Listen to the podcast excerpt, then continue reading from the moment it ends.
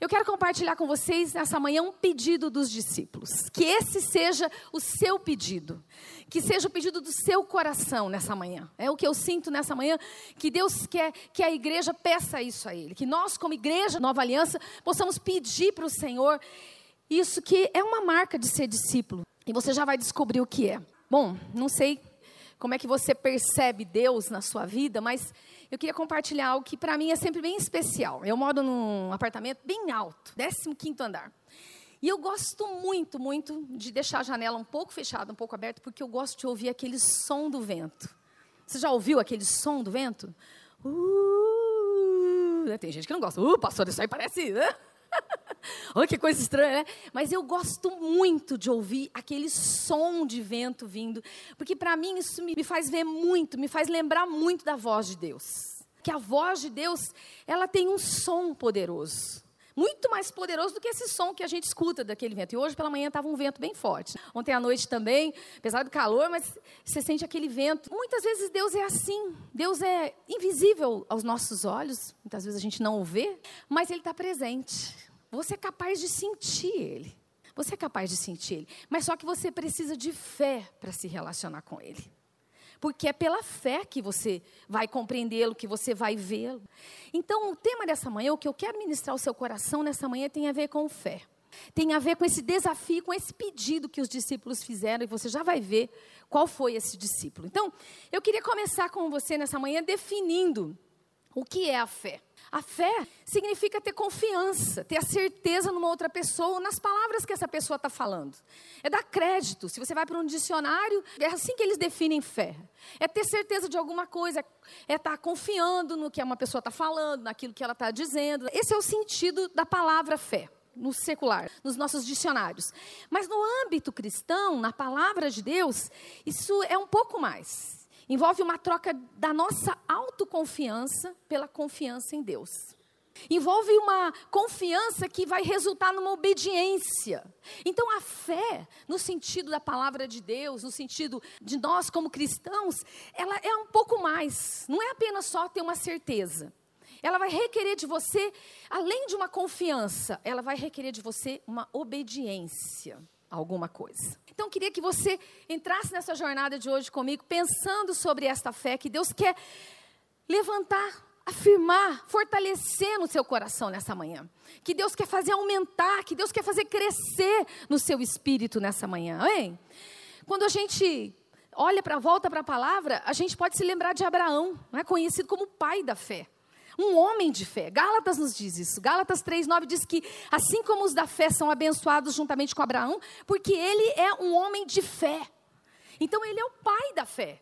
Ele é uma referência de fé. Ele é alguém que foi colocado na palavra de Deus por ser alguém que confiou, que se lançou na certeza, que se lançou naquilo que Deus tinha, mesmo sem saber exatamente o que era tudo aquilo que Deus tinha. Isso mostra para a gente essa dependência. Então, Abraão dependeu, mas Abraão obedeceu. Ele dependeu, é verdade. Ele dependeu quando ele caminhou pela terra, quando ele enfrentou os desafios, mas ele obedeceu quando Deus pediu a ele o seu próprio filho. As histórias da sua vida nos mostram isso. E o próximo slide continua com algumas frases que eu queria falar para você sobre fé. A fé implica nessa total dependência de Deus. A fé nos leva além dos nossos sentidos, dos nossos sentidos naturais, né? Visão, audição, paladar, olfato, tato, né? A gente depende tanto dessas coisas para viver, é ou não é verdade? A gente precisa disso. E aí Deus está nos lançando, nos chamando para viver pela fé. Porque o fato da gente não ver Deus com os nossos olhos naturais não pode nos impossibilitar de viver com Ele. Porque você e eu precisamos ver a Deus com os olhos da fé. Então Deus te chama nessa manhã para abrir os seus olhos de fé para abrir os olhos do seu próprio coração. Também a gente não ouve Deus com os ouvidos naturais. Como eu estava falando do vento, daquele vento que eu escutei, daquele vento que a gente escuta pela manhã, mas a gente pode ouvir Deus com o ouvido do coração. E alguns de nós ficamos às vezes até meio assim, pô, mas como assim, né? Tem tanta gente que chega aqui na frente, vai dar uma palavra profética, e ele chega aqui na frente e fala assim: olha, Deus falou isso, e às vezes alguns de nós ficamos pensando, mas como é que Deus falou? Ouvi Deus dizer isso? Como que você ouviu Deus dizer? Foi os ouvidos do coração. O ouvido que está aqui dentro. O ouvido do seu espírito. Você não é apenas esse corpo que você está vendo. Você não é apenas essa pessoa natural que você está enxergando aqui. Você é muito mais do que aquilo que você está vendo aqui. Existe algo que é espiritual na nossa vida. E o seu espírito vai fazer o seu coração ouvir a Deus. E é isso que desperta fé no seu coração. É isso que desperta fé no nosso espírito. Então, vamos lá para o versículo tão famoso e tão conhecido de Hebreus, capítulo 11. Você que está anotando aí, Hebreus, capítulo 11 que tem a definição de fé mais conhecida da palavra de Deus, a definição mais citada, mais falada da palavra de Deus. Ora, a fé é a certeza daquilo que esperamos e a prova das coisas que não vemos. Então, fé está ligado com aquilo que você espera que, que você espera? O que, que você almeja em Deus? O que, que você deseja em Deus? Tem a ver com a prova das coisas que você não vê. Na atualizada diz: ora, a fé é a certeza das coisas que se esperam, a convicção de fatos que não se veem. A convicção, a certeza, aquela coisa sentada no seu coração de alguma coisa que você não vê e por isso você fica irredutível. Por isso ninguém pode te remover daquele lugar. Porque quando você tem fé em Deus, quando você conhece esse Deus, você vai ter uma certeza no seu interior que ninguém pode arrancar. E o mundo quer arrancar isso de você nesses dias. O mundo te bombardeia com ideias, com conceitos, com mentiras. Os seus sentimentos te bombardeiam, vêm sobre você, te fazem ter altos e baixos, te fazem pensar coisas. E lá dentro, você precisa ter uma certeza. Uma fé precisa estar fortalecida. Ela precisa ser uma âncora na sua vida uma âncora no seu interior, alguma coisa estabelecida. âncora é aquilo que faz aquele navio não, não sair do lugar. Quando eles descem aquela âncora, então os ventos vêm, então, mas o navio está preso, ele está fundamentado, ele está assentado naquele lugar. Então a fé é isso. A fé tem a ver com aquilo que Deus estabelece no seu coração. A fé faz três coisas na nossa vida. A fé nos leva a experiências com a eternidade muito além daquilo que você está vendo, é a sua fé que vai te levar. Mas como a sua fé não é uma fé mística, como alguns místicos prometem, a tua fé tem uma certeza e essa certeza está na palavra de Deus, as suas experiências sobrenaturais, elas precisam estar fundamentadas na palavra. E elas vão acontecer na sua vida se você se deixar levar ou crescer na sua fé. É, a fé nos leva a ser firmes na palavra, a despeito do que das aparências que venham contrárias, a despeito do que o mundo está dizendo. A fé vai fazer você ficar fundamentado, firmado naquilo que você crê. Aliás, Jesus nos diz que nós seríamos questionados, levados a tribunais, seríamos interrogados, e o Espírito nos daria o que deveríamos dizer naquele dia, mas por causa da nossa fé, nós teríamos a certeza que o Espírito estaria sobre nós, nos fazendo falar, nos levando, nos conduzindo aquilo que a gente deve dizer. E a fé, a fé, pela fé, nós abandonamos as fontes limitadas do nosso conhecimento para receber as fontes ilimitadas de Deus. Quando você tem fé no seu coração, você sai do limite, dos limites da sua mente natural, que a sua mente não compreende muitas coisas. E Deus te lança fontes que são ilimitadas, a fontes que vão além do conhecimento natural. Por isso, há tantas pessoas que se convertem, têm tanta dificuldade de entender o batismo no Espírito, de entender o mover sobrenatural de Deus, porque muitas vezes as suas fontes de conhecimento, tão limitadas, estão ali prendendo ele nos seus conceitos, nos conceitos que ele aprendeu, nos conceitos que ele cresceu, nas ideias que ele foi formado, e aquilo muitas vezes está te impedindo de entender, de receber, de, de usufruir, de fluir naquilo que Deus tem que é muito maior do que aquilo que você e eu estamos vendo. Porque o conhecimento de Deus é loucura para o homem natural.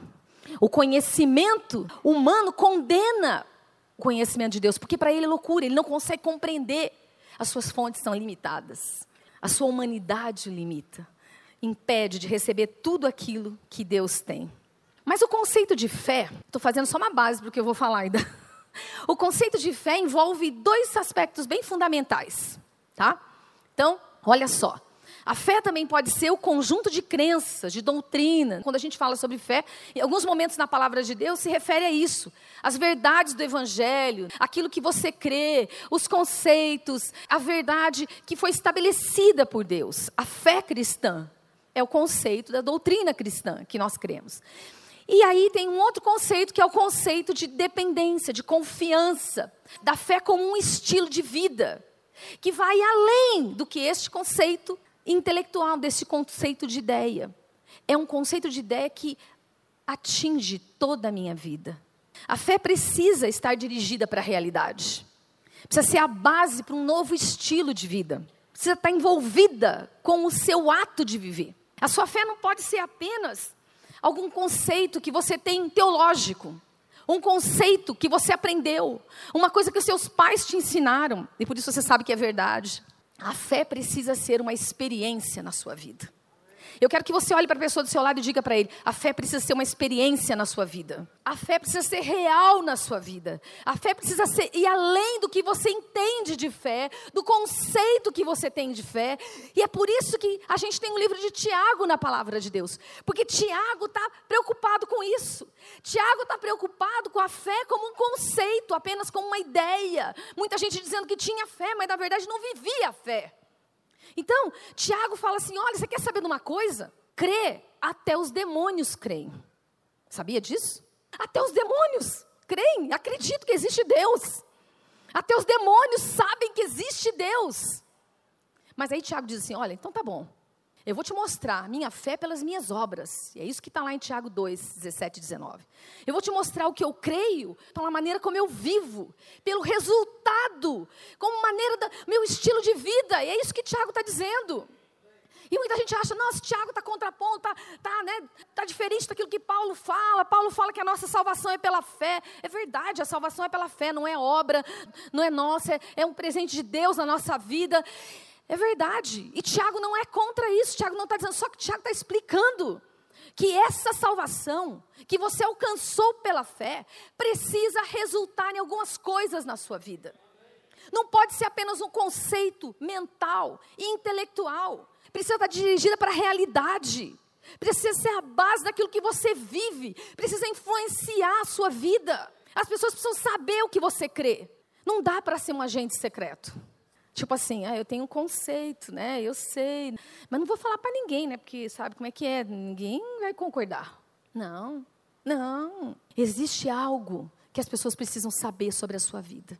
A maneira como você acredita, aquilo que você espera de Deus, a sua esperança, a convicção que você tem do que Ele vai fazer, do que Ele está fazendo, do que Ele fará através da sua vida, através da minha vida, através da obra dele na sua vida.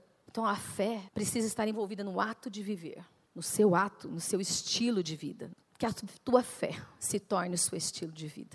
Porque a palavra de Deus diz: o justo viverá pela fé. Gente, e me chama tanto atenção esse versículo, justo viverá pela fé, que ele aparece quatro vezes na Bíblia. Sabia disso? Indiretamente de algumas outras formas, mas põe lá para mim o próximo slide. O justo viverá pela fé, originalmente aparece no livro de Abacuque. Abacuque capítulo 2, versículo 4. Deus diz para Abacuque escrever alguma coisa. Escrever uma coisa numas tábuas de pedra, tábuas né, de madeira, de alguma coisa que tivesse. Por quê? Porque era para mostrar para todo mundo, para todo mundo saber que o ímpio está crescendo, está orgulhoso, está envaidecido, está achando que está com a bola toda. Mas ele está dizendo, não, olha só, o justo viverá pela sua fidelidade. Aí é a mesma palavra que fé, a palavra pode ser traduzida por fidelidade é um estilo de vida. O justo é aquele que vive justificado pelo sangue de Jesus Cristo, que tem suas obras vindas de um coração justificado. É um estilo de vida que faz a obra, a obra transparecer, a obra da cruz transparecer pela fé que ele demonstra. Então, esse mesmo versículo você pode encontrar em Gálatas capítulo 3, em Hebreus capítulo 10, em Romanos capítulo 1, mais do que uma vez eu acho que em Romanos. Por quê? Porque ele, ele é uma base tão importante para aquilo que a gente crê, para aquilo que a gente é como igreja, como fé cristã, porque novamente é Deus dizendo: a fé é um estilo de vida. O justo vai viver pela fé. E cada um desses versículos está enfatizando um aspecto. Em Romanos, Paulo está enfatizando o fato de que somos justificados. Em Gálatas, um estilo de vida que nós vamos viver. Não precisamos mais viver na lei, mas vamos viver pela fé. E em Hebreus, ele está enfatizando a nossa fé. A fé que fortaleceu, que levou cada um daqueles heróis da fé a viverem e a alcançarem a promessa, mesmo ainda que partindo e não recebendo ainda totalmente a promessa, Hebreus fala sobre ver a promessa, contemplar a promessa, que é exatamente o que define fé. Em alguns momentos a gente não vai ver, não vai ver aqui no presente, mas a gente vai olhar pela fé e vai ver lá na frente o que Deus quer fazer, o que Deus vai fazer, a promessa que Ele tem para mim e para você. Interessante que a palavra de Deus fala sobre níveis de fé. Você sabe que quando você se converte ao Senhor, o Senhor te dá uma porção de fé? Porque a palavra de Deus diz que Deus nos deu essa fé, um dom, é um presente dele. Existe uma porção de fé para a salvação. Você recebe quando você abre o seu coração ao Espírito de Deus. Quando você ouve a palavra de Deus, Deus planta uma semente de fé no seu coração para que você creia naquilo. É muito interessante isso, mas aí a palavra nos mostra Jesus se relacionando com pessoas e algumas vezes Jesus fala sobre uma grande fé. E algumas vezes Jesus fala sobre uma pequena fé. No caso do centurião, que chega para Jesus e fala: Olha, eu preciso é que o Senhor envie uma palavra de cura sobre o meu um soldado. Mas olha, olha só, você não precisa ir lá, você basta uma palavra, Jesus, que o Senhor libera uma palavra. E Jesus diz a esse homem: Eu não encontrei fé como deste homem em Israel. Seja feito conforme a tua fé. Olha que fé que eu encontro na vida deste homem. Não é aqui, no meio dos judeus, ele estava dizendo, no meio do povo de Deus, alguém com tamanha fé. Alguém que cria que a presença de Jesus não era necessária para que um milagre acontecesse. Bastava uma palavra de Jesus. Essa fé foi uma fé elogiada por Deus. Essa foi uma fé chamada de uma fé grande demais. E essa é a fé que Deus espera de você e de mim nesses dias que ele não está mais aqui. E você precisa crer que basta uma palavra de Deus para que as coisas se transformem na sua vida, na sua história, na sua família, no que acontece com você. A mulher Ciro Finícia chegou até Jesus, Jesus, minha filha, rogando, e ela não era do povo de Deus, ela veio se ajoelhando, clamando. Jesus fala: Olha, o pão é para os filhos. Ela fala: Não, mas sabe, os cachorrinhos comem das migalhas. Ela se humilhou a fé dessa mulher fez ela se humilhar diante de Jesus, se lançar aos seus pés. E Jesus disse a ela: Mulher, grande é a tua fé, grande é a tua fé. Em contrapartida, os discípulos, no meio de uma tempestade no mar, Jesus está lá, está lá no barco com eles, mas está dormindo. E aí começa aquela chuva, começa aquela ventania, o barco começa a saculejar de tudo que é lado, o negócio começa a balançar, a tremer, né? aquela coisinha de madeira, gente, aquela coisa pequenininha. Não é um transatlântico, não era um negócio, não, gente, era uma coisa pequenininha. E de repente os discípulos começam morrendo de medo. Jesus se levanta, repreende o mar, repreende, acalma o mar, repreende o vento e faz aquela calmaria. Ele fala: Mas vocês são tímidos na fé. Vocês são de pequena fé. Quantos viram esses dias um vídeo rodando, mostrando os irmãos ali, na Flórida, indo para a praia, cristãos, estendendo as mãos aos céus e orando sobre aquele furacão, adorando ao Senhor e declarando. Gente, aquela oração teve poder. O furacão tinha um sentido, ele foi em outro sentido. Sabia disso? Ele tinha uma direção para cobrir exatamente aquela região e ele foi parar em outra direção. Os filhos de Deus se levantaram com ousadia e com fé para proclamar a palavra de Deus, para declarar o poder de Deus sobre todas as forças da natureza. Eu creio nisso. É, são dias escritos pelo Senhor, são dias de, né, de tempestade, de terremotos, de furacão. É verdade, são dias terríveis, são dias maus, a palavra de Deus diz. Mas são dias em que a igreja vai experimentar o sobrenatural de Deus. São dias em que nós vamos crescer em fé. São dias que nós vamos nos levantar para aprender a viver pela fé. Para viver no sobrenatural de Deus. Deus está te desafiando nessa manhã, meu amado, a sair do seu lugar aprender a viver, experimentar algo novo. E quando Jesus estava com os seus discípulos ensinando sobre o cuidado dele, falando sobre as preocupações da vida, sobre vestir, sobre comer, né, a ansiedade que toma o nosso coração. Jesus diz assim: se Deus veste a erva do campo, que existe hoje e amanhã lançada no fogo, quanto mais vocês, homens de pequena fé. E às vezes nós estamos tão preocupados com tantas contas, com tantas coisas, com tantas necessidades, com tantas coisas para a gente viver, e Deus está dizendo: confia, confia, confia, se lança, se lança naquilo que eu tenho para você. Interessante, Romanos capítulo 12 também vai dizer que existe essa medida de fé. Existe uma medida de fé para mover nos dons de Deus. Existe uma, uma medida de fé sobre você mesmo, sobre aquilo que Deus vai fazer através da sua vida. Você sabia disso? Que tem medidas de fé. Então a gente estava falando sobre uma fé pequena, sobre uma fé grande. Deus quer ampliar a sua fé nessa manhã. Deus quer aumentar a sua fé. Deus quer esticar você. Deus concede a você essa fé inicial, mas Deus não quer que você fique só nela. E é sobre este pedido que os discípulos fizeram a Jesus, que está em Lucas capítulo 17, versículo 5, que nós vamos compartilhar nessa manhã. Senhor, aumenta a nossa fé. Diga para quem está do seu lado: Senhor, aumenta a minha fé. Senhor, aumenta a minha fé. Eu quero ouvir você falando bem alto: Senhor, aumenta a minha fé. Senhor, aumenta a minha fé. Eu quero ter minha fé acrescentada. Eu preciso que a minha fé seja acrescida pela tua presença, acrescida pelo poder do teu espírito, porque os dias que eu vivo são maus. Eu preciso ter a minha fé crescente. Mas você sabe que existem algumas coisas que impedem a nossa fé de crescer. Existem situações que lutam contra Existem coisas que são barreiras, são dúvidas, são incredulidades, são circunstâncias que vêm para que você não cresça na sua fé, para que você não permita que essa fé aumente. E é sobre isso, sobre as três dessas barreiras que eu quero falar com você. Eu queria deixar com você a primeira delas. Senhor, aumenta a minha fé para que eu vença a dúvida da minha mente natural. A dúvida que sobe, que domina o meu modo de pensar, que me faz né, querer ver primeiro as coisas para depois crer. Aquela dúvida que Tomé teve. Quero que você vá comigo no livro de João. Depois da ressurreição de Jesus, Jesus já tinha aparecido para as mulheres. E aí Jesus aparece, capítulo 20, Jesus aparece para os discípulos. Jesus diz para eles: paz seja com vocês. E começa a falar com os discípulos e aquele momento, um momento tão maravilhoso, tão sobrenatural. O corpo ressurreto de Jesus atravessa as paredes, gente. Você pode imaginar isso? O corpo ressurreto que atravessa as paredes, senta com eles e Jesus começa a ensinar. Mas Tomé não estava ali, essa primeira vez que Jesus aparece. E então, quando ele chega, os discípulos dizem para ele: Nós vimos o Senhor. Então ele diz: Se eu não vir as marcas dos pregos, se eu não puser a minha mão onde estavam os pregos, se eu não puser a minha mão no lado, eu não vou crer. Uma semana se passou e Jesus aparece novamente. Novamente ele diz: Paz seja com vocês.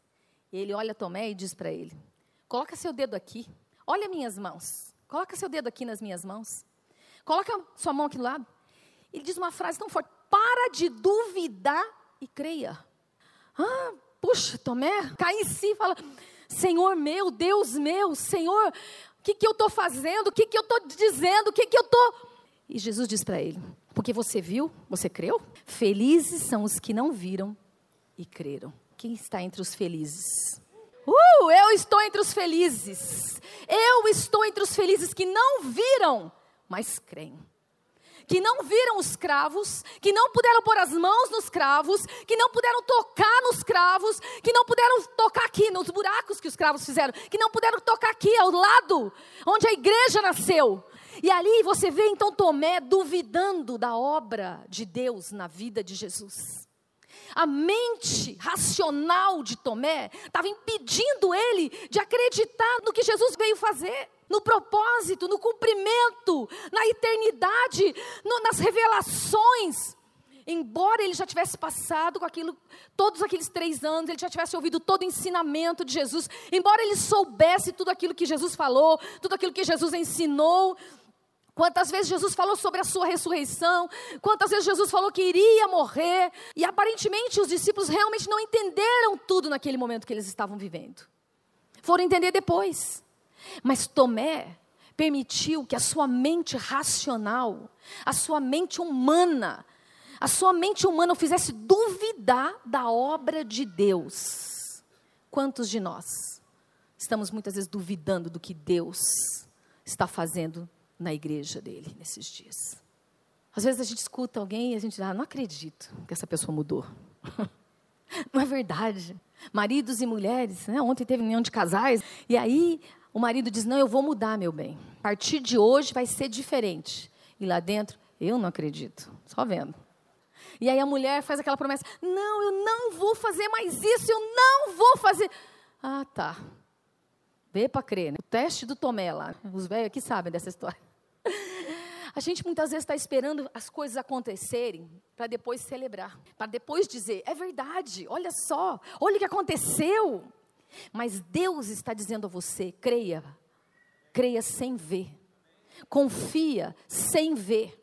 Não deixa que a dúvida toma conta do seu coração. Não deixa que a sua mentalidade racional. Nós, olha, gente, nós precisamos da razão. Precisamos da razão para tomar muitas decisões na nossa vida, é verdade. Mas também precisamos lançar em Deus para fazer muita loucura. Muita loucura que nossa mente humana racional não faria mas nós precisamos nos lançar. Estava compartilhando com a pastora Cidinha e ela contando para a gente que encontrou uma pessoa e o Espírito Santo falando para ela: vai lá e fala com ela. Minha mente racional vai dizer: vou falar com uma estranha. Minha mente começa a lutar, dizer: eu vou lá procurar uma mulher que nem me conhece. Ela vai dizer: ô oh, doida, é, o que está falando aqui comigo? E aí a minha mente começa a lutar. A minha mente começa a dizer, não, mas, não, imagina, nem sei se ela tem esse problema. Como é que eu vou lá chegar me oferecer para colocar isso para ela? A pastora falou para mim que a mente dela lutou, na verdade. Por alguns momentos ficou. Mas a mulher saiu e ela foi atrás da mulher. Atravessou a rua, foi atrás da mulher. Ué, o que foi? Não peguei nada, não roubei, né? Não fiz nada, mulher. Assustada. Olha, eu preciso falar uma coisa para você. Isso é uma loucura. Isso é uma loucura. É uma loucura.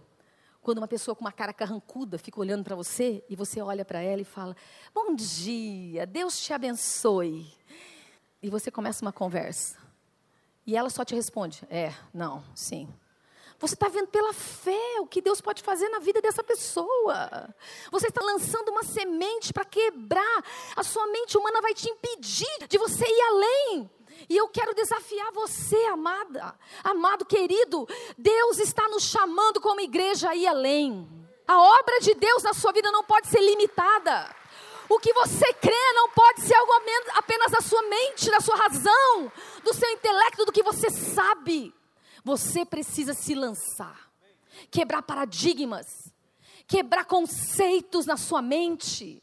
Você precisa se lançar para aquilo que Deus tem. Você precisa se lançar para crer naquilo que Deus tem para você. Porque sabe o que a gente vê?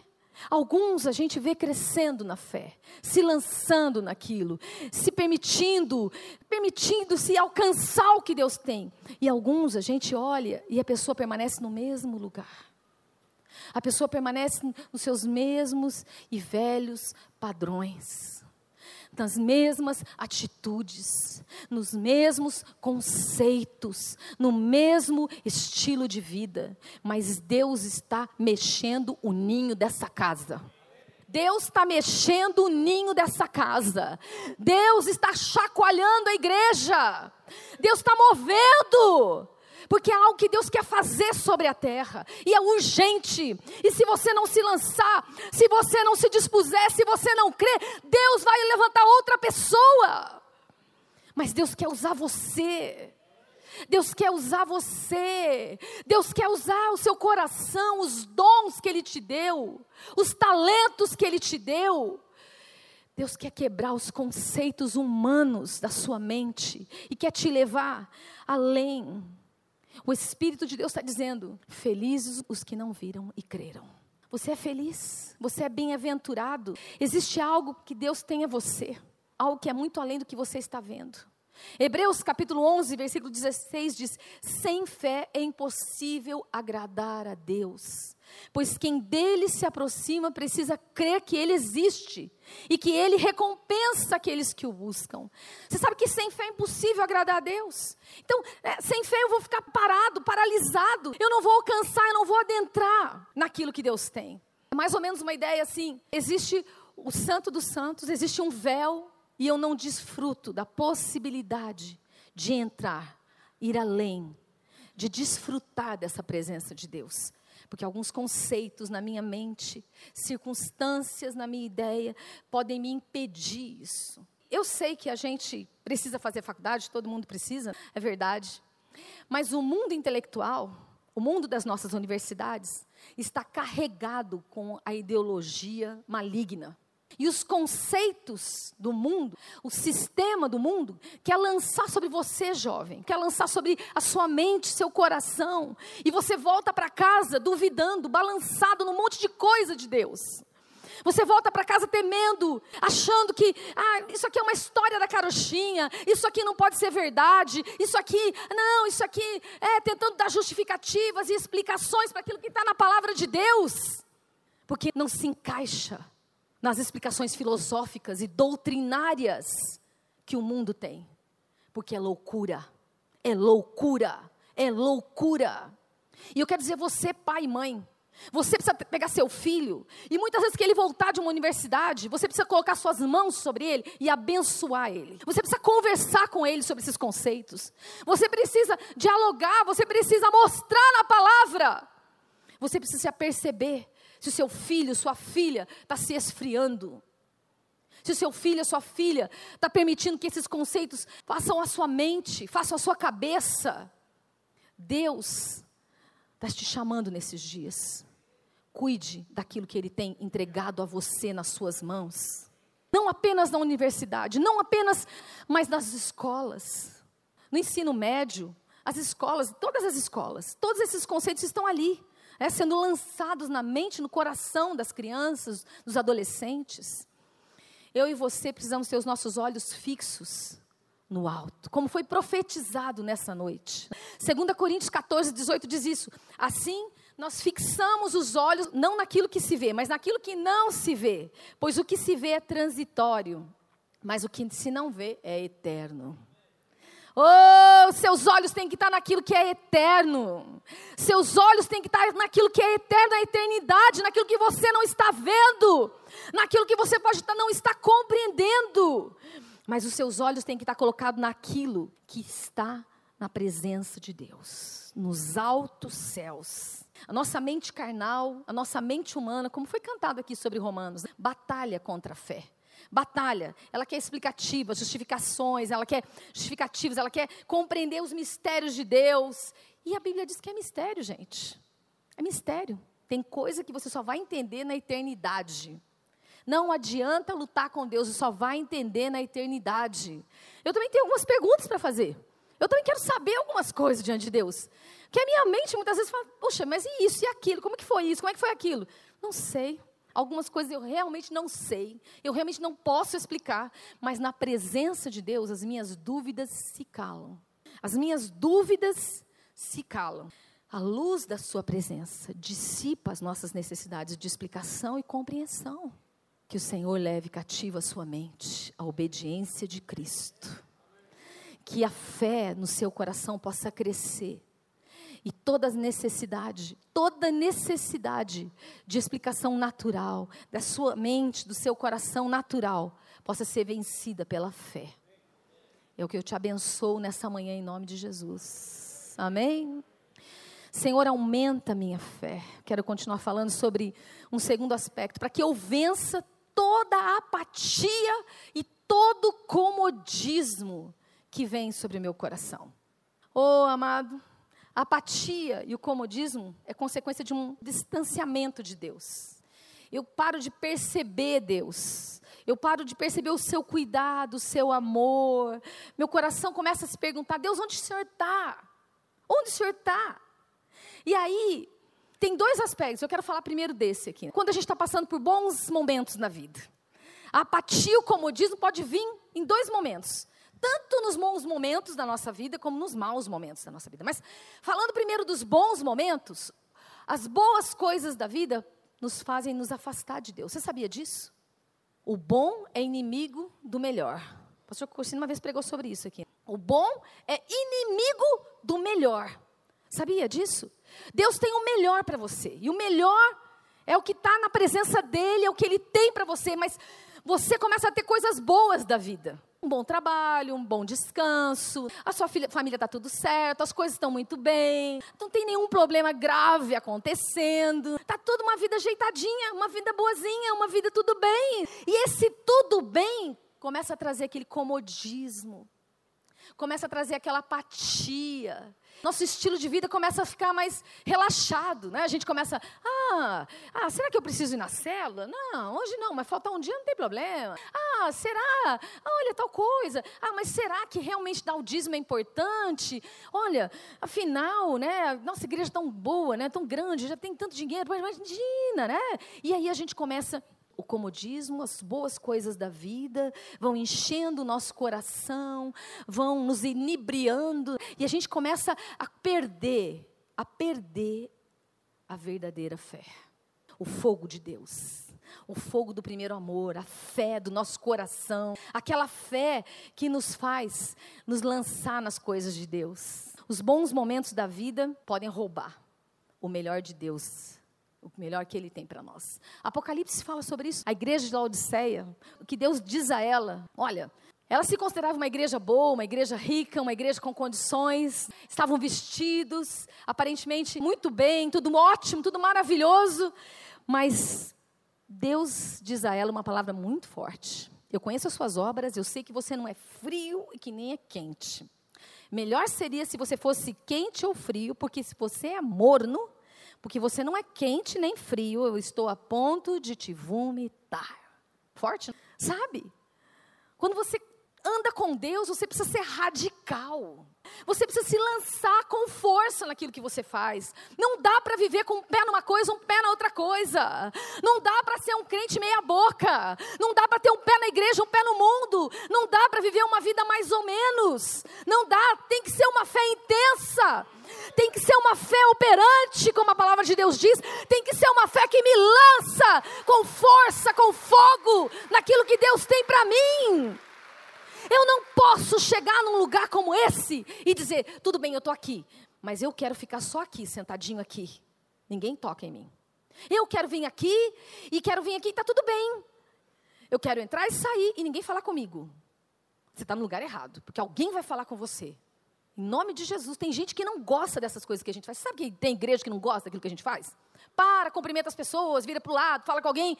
Tem gente que não gosta. Mas eu quero dizer, esse é o nosso chamado, nos relacionarmos, viver como família, viver como igreja, é viver como família, é participar de uma célula, é ser conhecido, é conhecer e ser conhecido. As pessoas precisam me conhecer. Eu não posso entrar num lugar e olhar para aquelas pessoas e dizer, eu não sei quem é você. Não, é grande, é verdade, mas alguém precisa te conhecer. Alguém precisa saber sobre a sua vida. Alguém precisa tocar você saber as suas necessidades, orar com você. Você precisa se deixar conhecer. Deixa o medo cair por terra. Deixa a apatia cair por terra, deixa o comodismo. É isso que o diabo quer fazer com a igreja nesses dias. Quer tornar a igreja morna. Como se a gente tivesse um conceito aqui dentro. Eu vou na igreja, então está tudo bem. Não está tudo bem. Não está. Não está tudo bem. Vir à igreja não basta. É preciso ser igreja. Ter fé não basta, é preciso viver pela fé. Ter fé apenas como um conceito, como uma ideia, como alguma coisa, não dá. Ela vai te levar nesse lugar de apatia, porque ela vai trazer uma falsa segurança para você. Ela vai dizer para você uma mentira, que está tudo bem, que se você conhece a verdade, tudo bem. Mas um dia, eu e você vamos nos apresentar diante do Senhor. Um dia nós vamos chegar diante da presença de Deus e Ele vai dizer: Você me viu nu e não me cobriu. Você me viu na prisão e não foi. Muitos vão dizer, mas quando que eu te vi assim? Quando um dos meus pequeninos estava lá, era eu. Era eu. Era eu. Quando a igreja te chama para servir um dos pequeninos, é ele. Não é para as pessoas, é para ele. É para Ele, é para Ele que você se lança, é para Ele que você serve, é para Ele que você se envolve, é para Ele que você vive. Não é por mim, não é pelo pastor Davi, não é por uma igreja, é pelo reino de Deus. É por aquilo que Ele vai fazer sobre a face da terra nesses dias. A igreja vai ser chacoalhada e eu quero ficar entre os que permanecem. Você quer ficar entre os que permanecem? Ou oh, então não deixa que o comodismo, não deixa que a apatia enche o seu coração. Não deixa que a apatia que vem, sabe que tipo de apatia também acontece conosco? Apatia dos momentos de batalha, de luta, dos momentos em que a gente passa crises essa aí vem sobre nós, a gente começa com os questionamentos que estão ali em Isaías. Ó oh, Senhor, o Senhor não se interessa por mim. Senhor, o Senhor não considera a minha causa. Senhor, o Senhor não sabe nada de mim. Senhor, onde está o Senhor? Eu não sei onde o Senhor está. Meu Deus, onde o Senhor está? E a gente começa com a síndrome do coitadinho. Oh, meu Deus, eu sou um pobre coitado, eu estou acabado. E aquele, a gente permite que aquele sentimento vai enchendo o nosso coração, vai enchendo o nosso coração, e a gente, em vez de buscar ajuda, de, em vez de se colocar, de procurar, a gente vai para aquele quartinho escuro, para aquele canto escuro, para aquele lugar sozinho, e lá começa a chorar as pitangas. Ai, Deus, Deus nem existe, não existe. Deus já fez um monte de coisa na sua vida. Deus já te livrou da morte, Deus já fez coisas tremendas na sua vida, Deus te deu uma família linda e tem tanta gente nesse lugar, neste lugar, chorando, se colocando, permitindo que o engano do diabo, o engano que veio pelos, pelas suas emoções, que achou porta no seu coração pelas suas emoções, te leva naquele lugar de apatia. E você fica lá muitas vezes. Ai meu Deus, tudo que está acontecendo, olha só, oh Deus, qual é a resposta de Deus? Será que você não sabe? Será que você nunca ouviu falar? Que o Senhor é o Deus eterno, Criador de toda a terra, Ele não se cansa, não fica exausto, Sua sabedoria é insondável, Ele fortalece o cansado, Ele dá grande vigor ao que está sem forças, os jovens se cansam, ficam exaustos, os moços tropeçam, mas aqueles que confiam no Senhor, renovam as suas forças, eles subirão com asas como de águias, eles não andam, eles voam, eles voam no Senhor. Deus quer te tirar deste lugar de apatia. Você precisa permitir que a sua fé seja a sua âncora. Você precisa pedir ao Senhor: aumenta a minha fé. Aumenta a minha fé nessa hora, Deus. Não me deixa ser guiado pelos meus sentimentos, pelas minhas emoções que podem me enganar. Eu preciso, Senhor, que o Senhor aumente a minha fé. Amados, quem precisa que a sua fé seja aumentada? Queridos, eu preciso, essa palavra é uma palavra para mim primeiro. Eu preciso que a minha fé seja aumentada. Muitos momentos, muitos momentos, meus sentimentos vêm, lutam, e sabe a história de Romanos que a gente cantou aqui? Eu preciso lutar com os meus sentimentos. Eu preciso lutar. Talvez não pareça, né, por causa do meu jeito aqui e tal, mas eu tenho um lado melancólico. Tem muita gente que olha e fala assim, nossa, você parece colérica, tá, você pega assim, né? E tal. Eu tenho um lado melancólico, meus filhos sabem, meu marido sabe. E aí tem aquele dia que parece que uma nuvem negra levantou na minha cabeça. Eu levanto, sabe aquela história dos desenhos, que tá aquela nuvenzinha preta, vem caindo um raio, assim, é tudo em cima de mim. Eu começo a olhar tudo mais preto, tudo mais negro. Eu vou conversar com o Davi coisa. Então, aquele negócio vai dar certo. Ah, aquele negócio vai acontecer. E aí a minha profecia é a profecia do mal. Do errado, do que não vai dar, do que vai acontecer de ruim, do perigo. Meu Deus, meu Deus.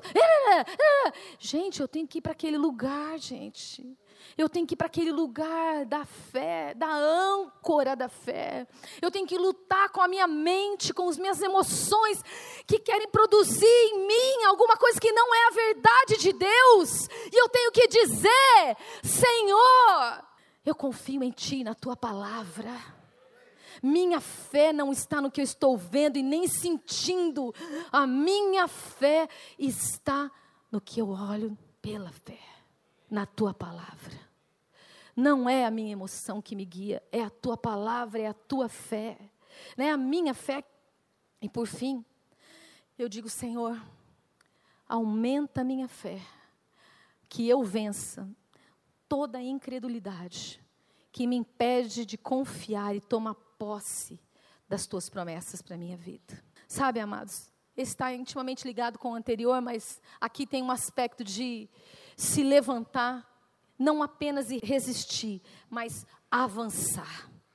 Não apenas resistir, não apenas se colocar naquele lugar de resistência, mas tomar posse daquilo que Deus tem. E além tomando posse daquilo que Deus tem. A gente não pode se relacionar com Jesus no nível natural.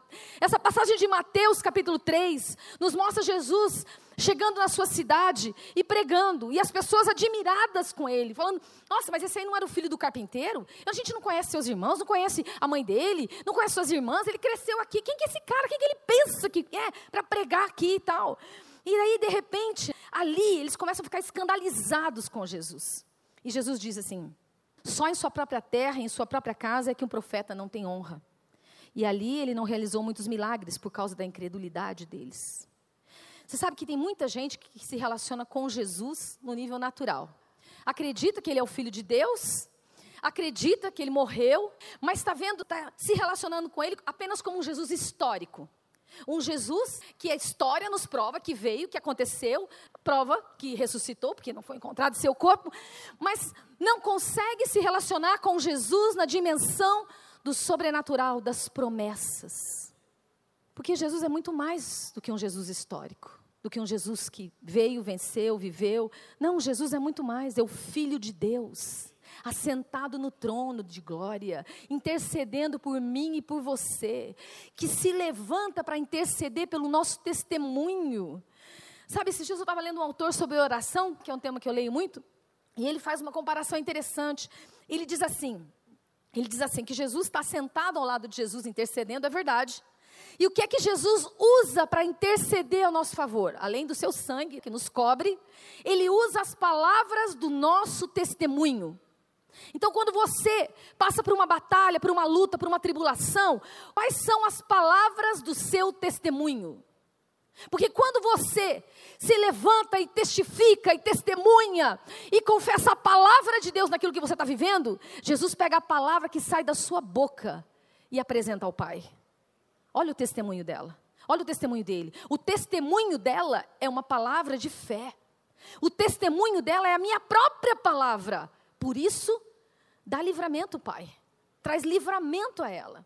Agora, muitas vezes o nosso testemunho não está baseado nessas promessas de Deus, mas a gente começa a passar por uma luta, uma tribulação, uma situação difícil, e as nossas palavras são de reclamação. Pô, mas por que, que eu estou vivendo isso? O que, que eu fiz de errado para passar por isso? Deus, o que, que, que, que foi? O que, que foi? O que aconteceu? O que, que eu fiz? Eu não estou fazendo tudo certinho, eu não estou indo na igreja, não estou fazendo tudo certo. Deus, como é que pode? Vai logo comigo. Porque comigo podia ter escolhido outro. E a gente começa a questionar e reclamar. E dizer assim, mas olha isso, mas olha aquilo outro. Olha de onde eu saí, Deus, olha a minha história. E aí a gente começa, não são palavras de promessa de Deus não são palavras do testemunho de Deus. Você e eu precisamos lutar pela fé, e a nossa luta pela fé precisa estar baseada nas promessas do próprio Deus. Quando você lança uma palavra, precisa ser uma palavra da promessa de Deus. Então você precisa declarar: Senhor, eu estou passando pelo vale da sombra e da morte, mas tu estás comigo. A tua vara e o teu cajado me consolam, Senhor. Então eu estou passando por isso, mas eu tenho consolo. Eu estou passando por isso, mas eu tenho direção. Eu estou passando por isso, mas eu não estou sozinha. Eu estou passando por isso e tu estás comigo. E a minha boca vai declarar palavras de vida palavras de promessa de Deus. Eu não vou praguejar, eu não vou amaldiçoar, eu não vou maldizer, eu vou abençoar. Eu vou declarar a vitória de Deus sobre o que eu estou vivendo. Mas, pastor, eu estou orando por cura. Eu estou exercendo fé e não acontece, pastora. Eu estou orando por cura e não acontece. Eu quero dizer a você: a você cabe orar e declarar a palavra. Cabe a Deus fazer o que Ele quer fazer. Eu não sei, eu não tenho todas as respostas, mas eu tenho a palavra de Deus. Eu não tenho todas as respostas, mas eu tenho a palavra de Deus. Eu não tenho respostas, eu tenho a palavra de Deus. Eu não tenho respostas, mas eu tenho a palavra de Deus. Sabe, amados, alguns aqui já ouviram a minha história. Sabe que eu passei por um câncer, há uns oito, nove anos atrás. Eu fui fazer uma cirurgia, fui tirar um cisto de ovário, e quando ele foi para exame, a médica nos chamou e ele era cancerígeno. Então eu precisava de mais uma cirurgia. Em 40 dias depois, eu entrei para uma nova cirurgia. E nesses 40 dias foram dias de batalha. Na nossa vida, como família, como casal, como igreja. Nós compartilhamos isso com a igreja, nós estávamos lá embaixo ainda. A igreja toda orou por mim, estava orando. Eu recebi muita oração. Muitas pessoas, muitos pastores da cidade vieram nos visitar e ministrar uma palavra de cura na minha vida. Mas eu sei o que eu vivi. Onde as minhas emoções foram? No vale da sombra e da morte. Eu sei onde as minhas emoções me levaram. Eu sei onde os meus sentimentos me levaram. Eu fui sustentada pelas orações da igreja, é verdade. Eu sei disso. Mas naqueles dias eu disse para Deus: Deus, eu preciso de uma palavra rema para a minha vida. Senhor, eu preciso de uma palavra, eu preciso de uma palavra, eu preciso de uma palavra que me fortaleça. Eu tenho que declarar uma palavra de promessa para a minha vida. Eu preciso da tua palavra vivificada no meu espírito. Eu estava bem debilitada, foi uma cirurgia bem grande.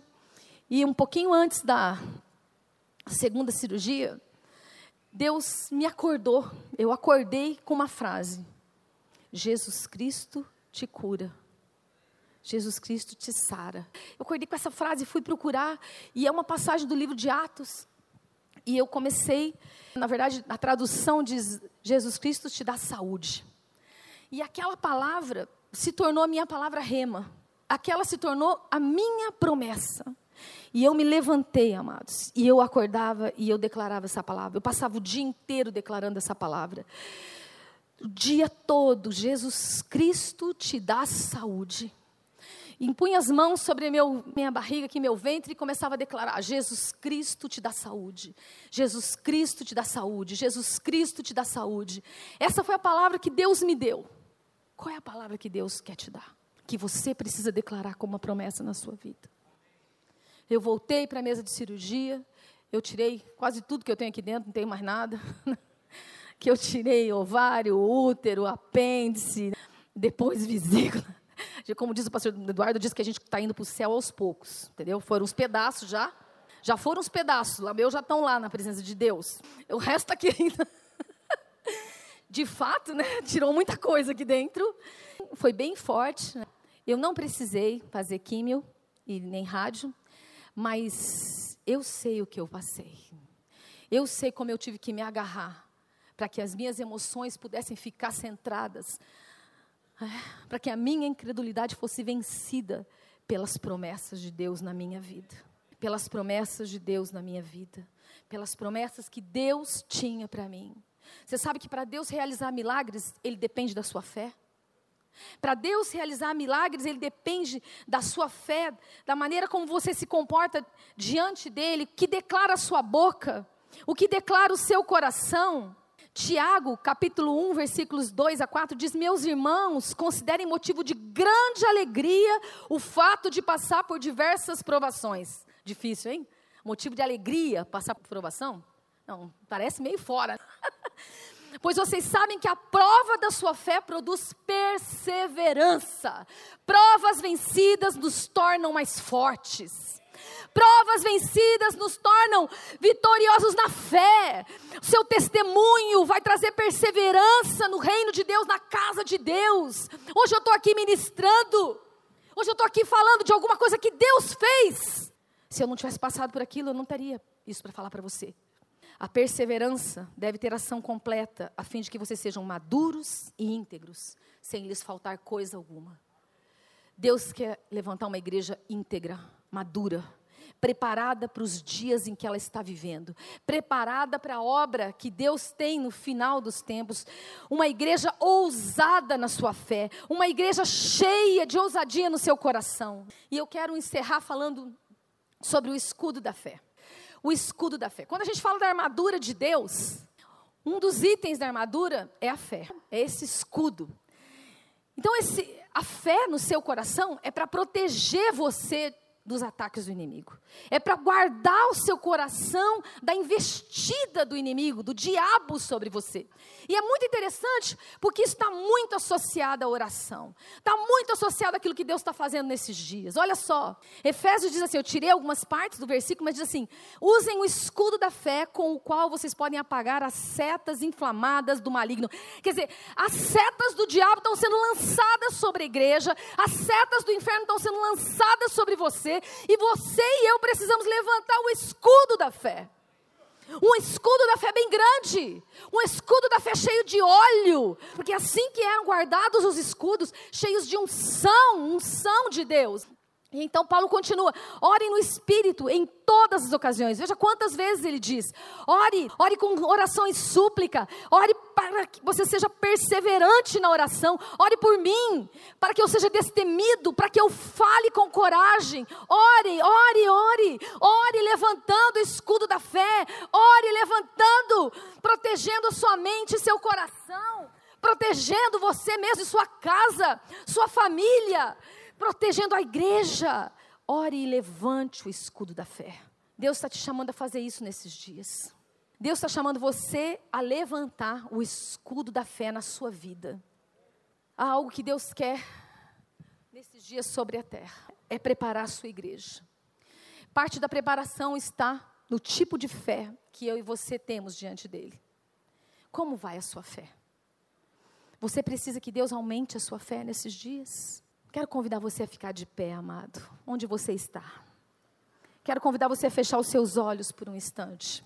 Nesse momento que você você vai meditando na palavra que nós recebemos aqui. Deus quer fazer a sua fé crescer, amado. Crescer para que você não tenha olhos naturais. E há homens de Deus aqui lutando com uma fé que é uma fé racional, natural. E precisam ser libertos dessa fé que essa é uma fé intelectual apenas. Não é a fé que Deus tem para você, homem de Deus. Há homens aqui que querem justificar e explicar todas as coisas.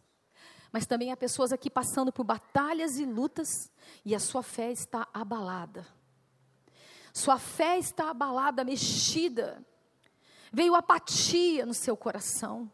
Veio apatia no seu espírito. E você tem se perguntado, você não tem se lembrado das promessas de Deus.